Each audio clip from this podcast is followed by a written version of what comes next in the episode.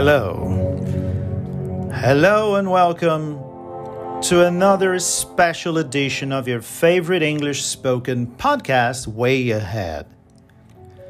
This is teacher Fabio Emering, and today's episode will probably keep you up at night because I've selected and listed seven urban legends from around the world and by the name legend, you wouldn't necessarily freak out, right? Because, you know, legend means just something that was made up. But the intriguing detail of the stories is that you'll find an astonishing number of people who really believe they're true.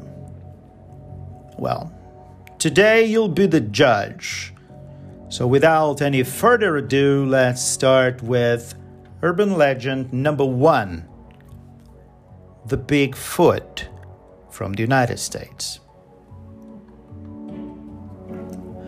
The legend of Bigfoot begins in 1958 when a journalist called Andrew Genzoli published a letter from a reader of the paper he worked at.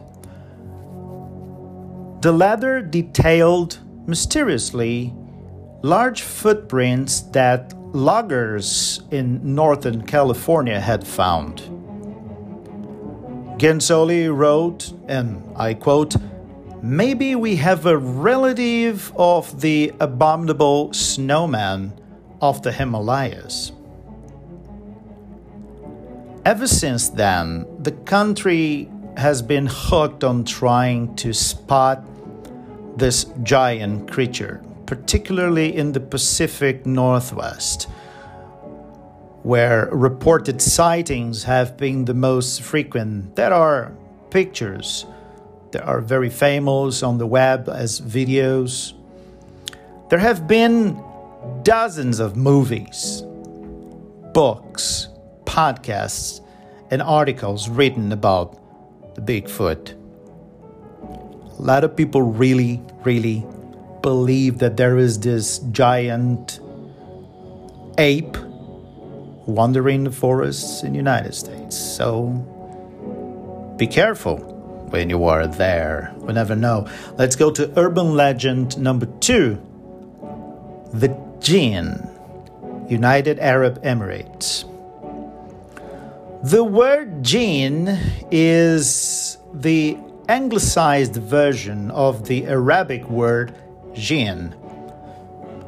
And uh, jinn, what are jinns? Jinns can be good or malevolent beings. And um, the name of the most famous jinn is Um al Duwais. This is the most famous one in the United Arab Emirates. She was even immortalized in a film in 2013. Her story is uh, simple. At first, she appears as a beautiful woman to attract men, but as soon as she's reeled them in, Um al Duwais changes into a terrifying figure who eats the man she's enchanted. Though it might just be a scary story, to tell kids to warn them about stranger danger, there's a video that purports to be footage of one such jinn. Urban legend number three. And this one, I'm sure you all have heard about the chupacabras from Puerto Rico. The word chupacabra is Spanish for goat sucker. Indeed, chupacabras were first believed to be vampiric reptilian creatures that drain goats and other animal, small animals, precisely, of their blood. The first reported sighting of a chupacabra was in March 1995 in Puerto Rico, uh, when eight ships were found dead and drained of blood with three small puncture wounds in their chests. Five months later, As many as 150 farm animals were found dead in the same manner. The legend spread, and more sightings followed in Latin America and the southern US, though there have been alleged sightings as far north as Maine. In the 2000s, the chupacabra reemerged, but it looked a bit different. According to the BBC, it was described as a hairless dog like animal walking on four legs and quite horrific looking, hairless with a gaunt appearance and burnt looking skin.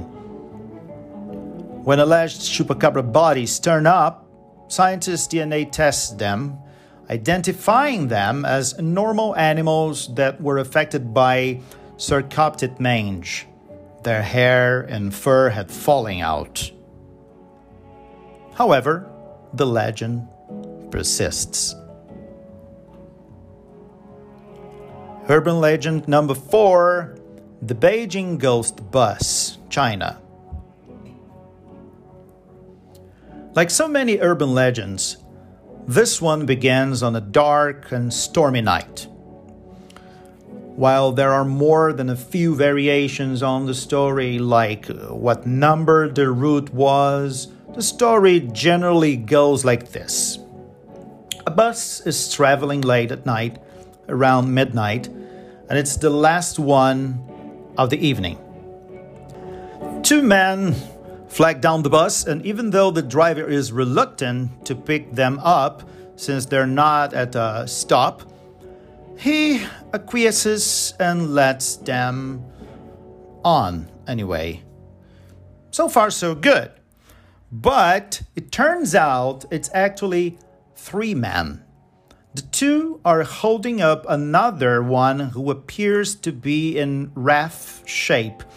It also turns out that all three of them are extraordinarily pale and wearing garb from the Qing dynasty, which lasted from 1644 through 1911. The bus driver apparently explains it away by claiming that the three are actors who didn't have time to change after work and so on. As the bus slowly empties out, it gets down to a young man and an elderly person, which has been both a man or a woman, depending on the story. Out of nowhere, the older person picks uh, a fight with the young man, claiming that he stole his wallet and forcing him to get off at the next stop to go to the police. Upon disembarking, they tell the young man that the fight was a ruse to help them get off the bus. Apparently, the three men on the bus hadn't been touching the ground. Some versions claim that the man didn't have legs at all. The two go to the police to report the alleged spirits, but get ridiculed by everyone.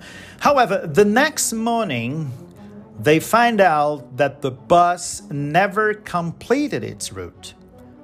Some versions state that the bus was never found, while others claim that the bus was found days later with three severely decomposed bodies inside. Urban legend number five The Loch Ness Monster, Scotland. Yeah, you know what I'm talking about. Nessie as she's been affectionately nicknamed, allegedly swims in the depths of Loch Ness, the second deepest lake in Scotland. According to Encyclopedia Britannica, sightings of her go way, way back. Stone carvings by the Pict, ancient people who lived in eastern Scotland, of a mysterious beast with flippers have been discovered. Sightings really began to pick up in 1933 after a road was completed that gave visitors an unobstructed view of Loch Ness. A couple claimed to have seen some type of giant sea creature, and the hype grew. Though the famous photograph has been revealed as hoax, it hasn't stopped the monster hunters from descending on Scotland. Nessie has been estimated to bring Scotland 40.7 million pounds or 50.6 million dollars in tourism money annually. Urban legend number 6 The Bleeding Stone, Greece. The Bleeding Stone was erected by the ancient citizens of Thessaloniki to memorialize the thousands of citizens that were brutally murdered at the site by the Byzantine Emperor Theodosius. It was believed to bleed every year on the anniversary of the killings. Not wanting to be reminded of the massacre, every year, he ordered the stone to be destroyed. Ever since, it's said that a curse has befallen what's now known as the Hippodrome Square. As they say, almost every building that was erected in the area, specifically any building whose tenants failed to acknowledge the sacred history of the site, was, according to local legend, violently destroyed. The curse worked its evil magic until 1978 when an earthquake caused a building to collapse, resulting in the death of 29 people. In its place, the Billy Building was built, which houses the Thessaloniki archives featuring lots of information on the massacre, and it is believed that this had lifted the curse.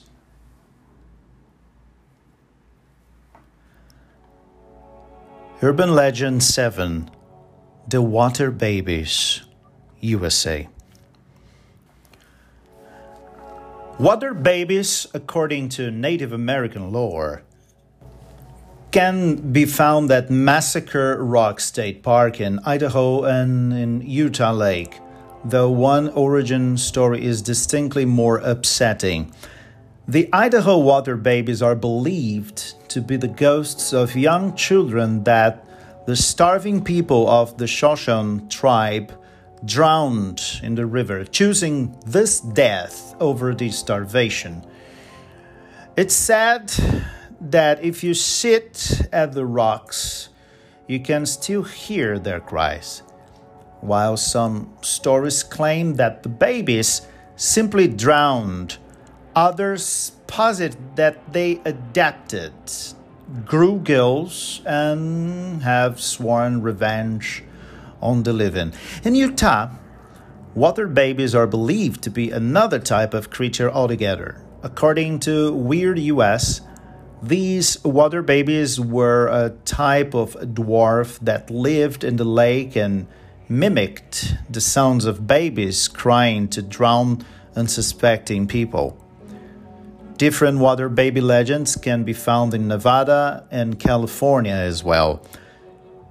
The commonality between them all seems to be luring people into the lake to drown them. So, those were very interesting urban legends. Seven urban legends from different countries. And I know that there are some expressions and some words that you probably found a little tricky, so let's switch to Portuguese and talk about the vocabulary, shall we? Então vamos para o português. Gostaram dessas histórias interessantes? Vamos lembrar, deixa eu baixar um pouquinho o volume que essas histórias são super interessantes. O que, que a gente viu então de vocabulário que vocês devem ter ficado prestando atenção, assim, opa, o que, que é isso que ele falou? Por exemplo, ali quando eu falo do Big, do The Bigfoot, ou nosso querido pé grande, eu falo duas palavras que de repente ficaram na cabeça de vocês é como footprints, que significa pegadas, footprints, mysteriously large footprints, então pegadas misteriosamente grandes that loggers in Northern California had found, que madeireiros do norte da Califórnia encontraram. Loggers, madeireiros. Vai estar tá tudo escrito aqui na descrição do episódio, tá, gente? Uma outra palavra que não só nesse caso, mas em, na maioria, acho que em todos os casos, ficou muito presente foi a palavra sighting ou sightings, que são avistamentos. Uh, sightings, sightings were reported. Então, avistamentos foram relatados ou reportados. Depois, o que temos aqui? Ah, é verdade. There is a video that purports to be footage of one such gin. Ou seja, há um vídeo que parece ser a imagem, a cena de um Jin, que era aquele demônio, né? Aquele, aquele ser estranho, aquele ser demoníaco. Da, que, que é um, uma lenda urbana dos uh, Emirados Árabes. Então, purports parece ser, aparenta ser ou parece. Depois, ali quando eu falava do chupacabras, nosso amigo chupacabra diz assim, ó. Um, Dog-like animal walking on four legs and quite horrific looking, hairless with a gaunt appearance, uma aparência delgada, magra, and burned looking skin. Depois eu também falo que um, identifying them as normal animals that were affected by sarcoptic mange. O que, que é isso? É sarna. Sarcoptic mange é sarna. Também vou deixar escrito aqui na descrição dos episódios. Limpando a garganta um pouquinho. Depois tenho ali, quando eu falo The Beijing Ghost Bus, ou seja, o ônibus fantasma de Pequim. Two men flag down the bus. O que, é flag down? Quando vocês querem parar um ônibus, vocês acenam para o ônibus. Isso é to flag down. Você para o ônibus com o aceno flag down. Depois, uma palavra bem intrigante: acquiesces. Acquiesces. He acquiesces and lets them on anyway. Ele concorda, então, é acquiesce, no plural acquiesce, não, perdão, não é no plural, é na terceira pessoa do singular. He acquiesces, que significa ele concorda e os deixa entrar de qualquer forma. Depois eu também falo a palavra ruse, ruse, que é um ardil, uma manha, uma ardileza que aprontaram para conseguir fazer alguma coisa. A ruse. Depois, sobre o monstro do lago Ness, eu falo Loch Ness. Por que, eu não falo lake? Porque Loch vem do gaélico, e vamos lembrar que isso é uma lenda, é uma história da Escócia. E lá a língua tem uma grande influência do gaélico, então loch é lago em gaélico. Depois eu falo muito essa palavra allegedly, allegedly, que é supostamente. He allegedly swims in the depths of Loch Ness. Ele alegadamente, supostamente, nada nas profundezas do Lago Ness. Depois eu tenho a palavra hoax though the famous photograph has been revealed as hoax. Hoax é farsa, uma mentira. Hoax. Depois, aonde eu falo sobre a lenda urbana da Grécia, né, que é a pedra que sangra, the bleeding stone. Eu digo ali uma parte assim, ó. Ever since it said that a curse has befallen. Desde então é dito que uma maldição recaiu, ou tivera recaído. Olha que lindo. Então, befallen é o participo passado de befall, que é recair. Depois, no último ali, que era os bebês, o que mais me deixou agoniado, os bebês das águas. The Water Babies. Eu digo numa parte ali o seguinte. These water babies, these water babies were a type of dwarf that lived in the lake and mimicked Mimicked o que? Mimicked the sounds of babies crying to drown. Unsuspecting people. Mimicked é imitava, então eram seriam duendes, um duende que vivia no lago e que imitava os sons de bebês chorando para atrair os, as pessoas para dentro da água.